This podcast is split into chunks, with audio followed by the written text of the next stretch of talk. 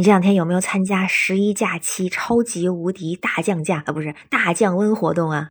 你好，我是天晴，我现在天津。哎，天津这两天突然就冷了，前两天还二三十度呢，感觉还挺舒服的哈。今天早上就感觉我要有一个大棉被，然后还不想钻出来。我就看了一下手机的气温，十度，一下就降了二十度啊！怎么突然就开始冷飕飕的呢？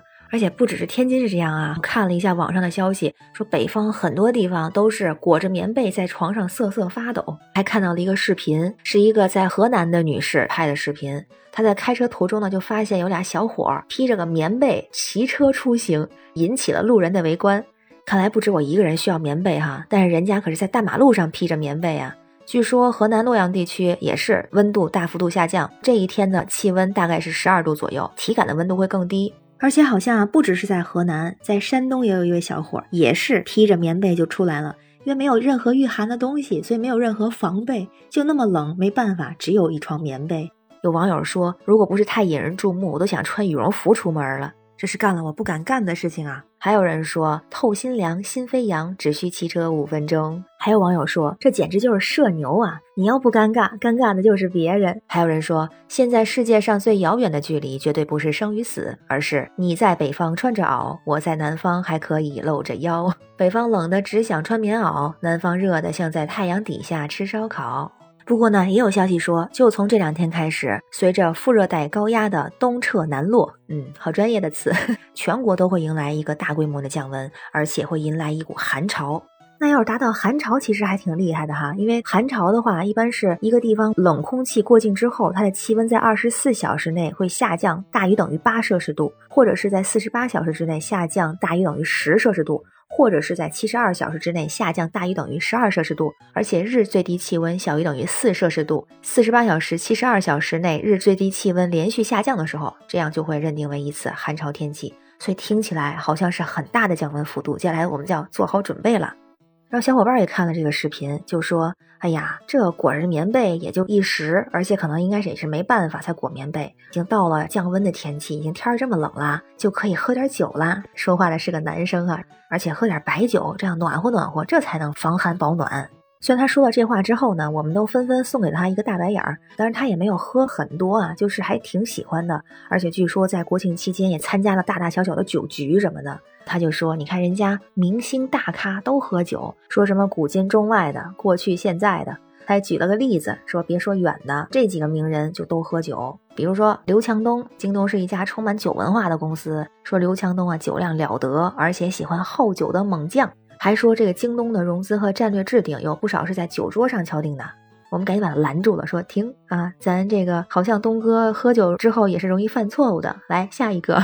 然后他还不放弃，他继续举例子，比如说新东方的俞敏洪，他就特别爱喝酒，而且他自己说能喝两斤白酒呢。喝酒不只是爱好，而且主要他是不止一次的帮助公司渡过难关。俞敏洪还说过，我不喝酒也能成就新东方，但是喝酒呢，能让这个速度变快了。哎，听到这儿，我们又把他给拦下来了。后面那半句不重要，我们只听到了前半句，就是不喝酒也能成就新东方。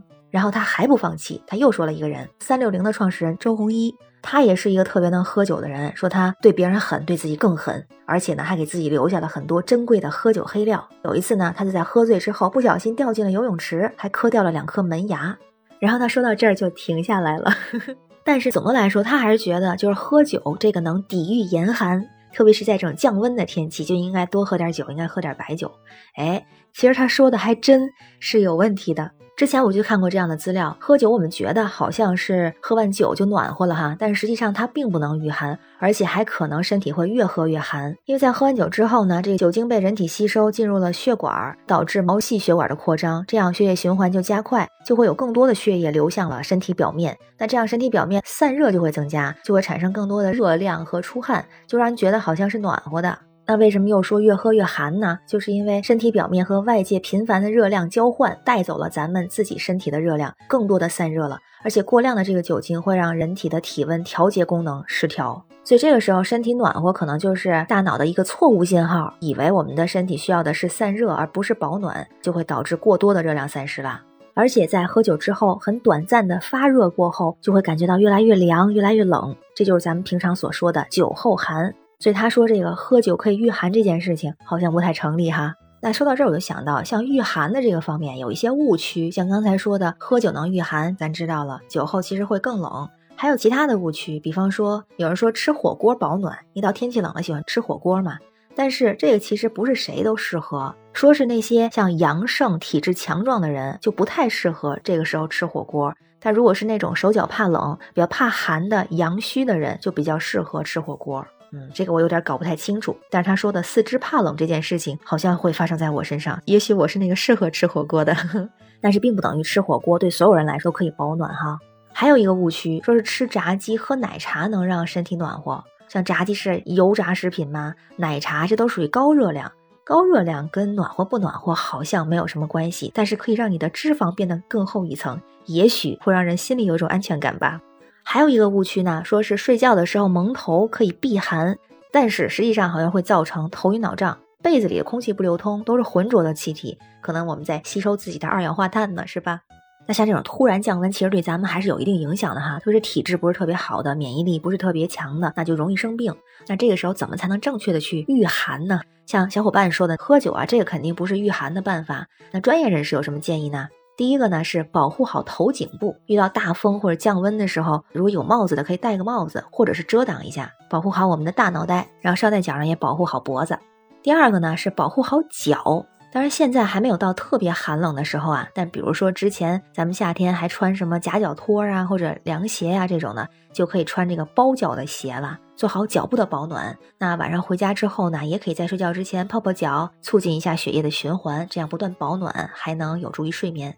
第三个呢，饮食要温热。哎，现在如果周围看到有人还在吃冰淇淋的时候，听到这个词儿之后，都会觉得嗯，好冷。多吃点什么呢？有蛋白质的食物，羊肉啊、牛肉啊，含碘的食物，比如说海带呀、紫菜呀、海鱼呀，含维生素的食物，比方说鲜枣啊、猕猴桃，含 B 族维生素的，比如说粗粮、绿叶菜、奶类。再有一个呢，就是运动要适度，选择适合自己的运动方式，这样呢也可以起到一定的防寒保暖的作用。因为最近的降温，它属于断崖式降温，也有人说这属于送命式降温，属于这种突然的大折扣，有点清仓甩货的这种感觉。所以咱们还是要做好防范，注意增减衣物，做好防寒保暖，也做好日常的防疫。你要是有什么防寒保暖的好方法，也分享一下哈，可以在评论区留言。我是天晴，这里是雨过天晴。感谢你的关注、订阅、点赞和分享，非常感谢你的支持，让我们每天好心情。拜拜。